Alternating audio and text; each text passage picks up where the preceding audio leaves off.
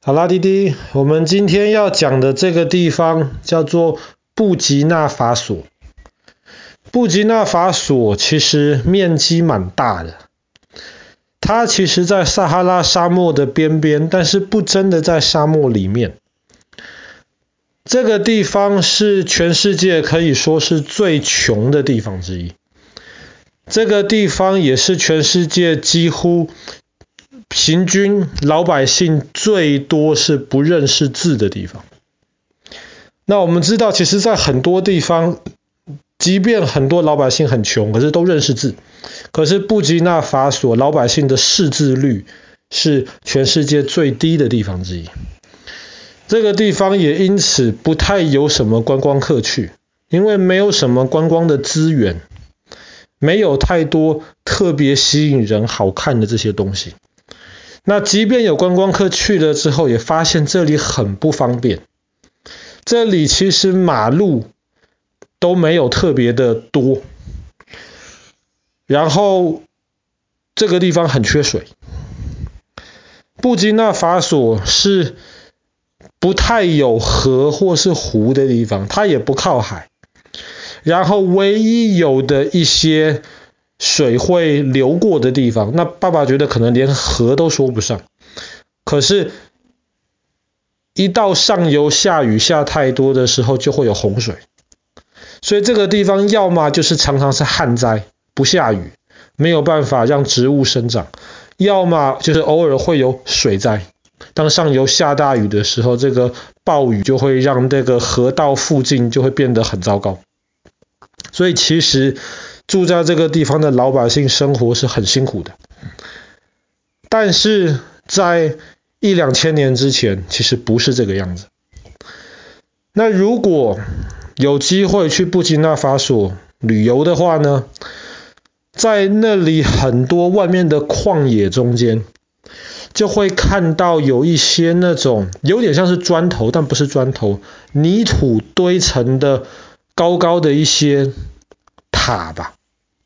长的那种圆柱形的，像塔一样。那些东西是什么呢？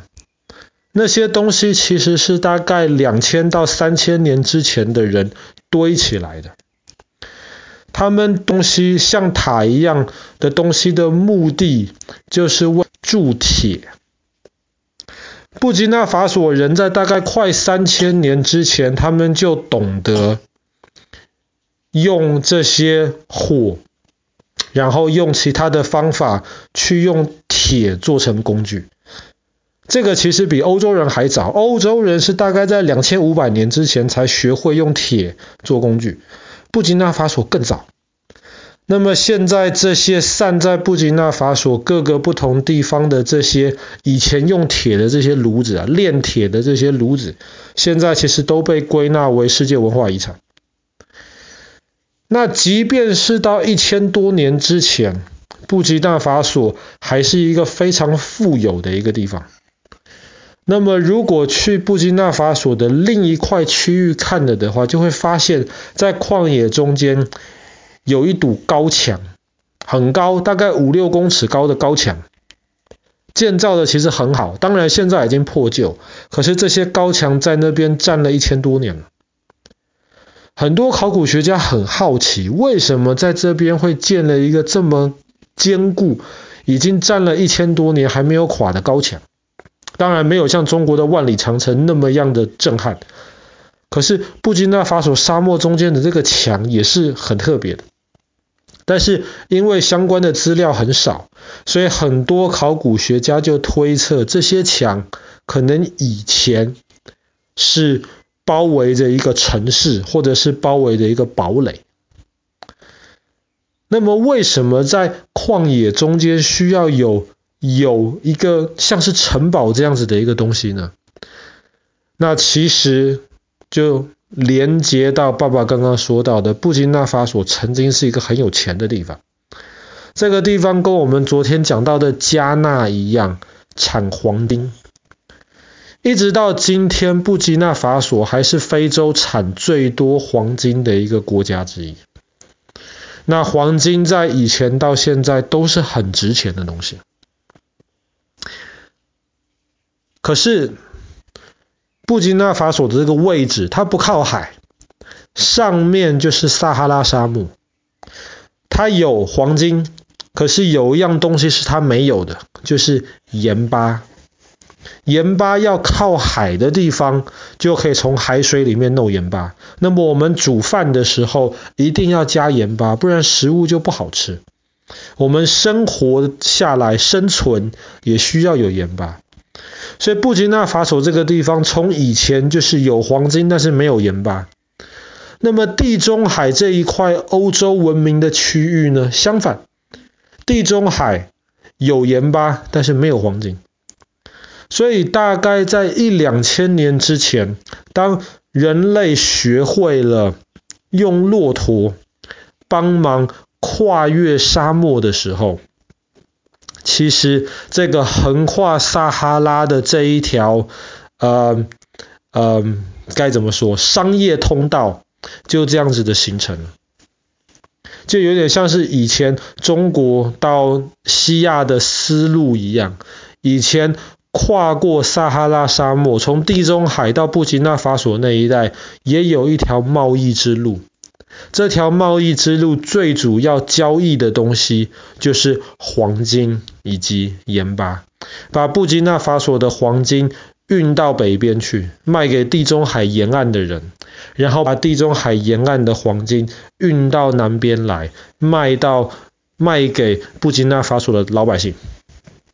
那么在一千多年之前，就靠着做黄金跟盐巴的交易。所以布吉纳法索当时这个地方的国王其实是非常富有的。那么临近这个地方做同样类似的生意的，还有另一个，爸爸去年故事讲过了，一个很有名的一个城市叫做廷巴克图。这个爸爸去年故事有讲，改天可以再放出来给弟弟听。这个城市当时也是一样，做黄金、做盐巴这样子的交易。所以布吉纳法索曾经其实是非常的辉煌的，而且曾经在这个旷野中间，当时撒哈拉沙漠还没有像今天这么干燥之前，其实在那边还是可以种一些农作物，甚至还是可以养一些这种动物，可以拿来当成食物用。所以以前那一块地方的生活环境其实是还行的。可是后来呢？后来跨过撒哈拉沙漠的这一个贸易的路线，其实就被取代掉了。被什么东西取代呢？就是被大航海时代开始发现，原来船可以开这么远，而且开船可以载更多的黄金跟盐巴，而且比较便宜，而且还比较安全。因为你不用跨过沙漠，在沙漠里面，除了一些绿洲之外，基本上是不太有这些能够补给的这些的地方。那也是因为每一个商队那个时候都需要经过绿洲才能够休息，所以他们走的路线是非常固定的，所以就造成在那个时候，其实有很多坏人就会埋伏在这些商队的路线当中，就等着去抢劫。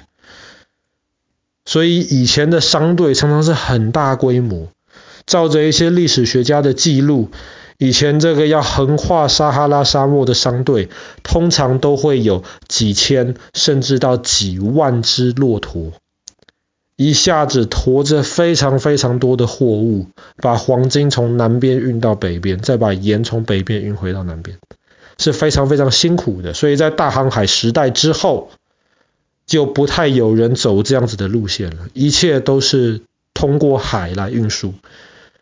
那也是因为这样子的缘故，所以原来在布吉纳法索这些旷野中间的这些有城墙保护的这些城市，后来就慢慢的被旷野、被这些沙子所淹没，然后现在就变得是完完全全的遗迹啊。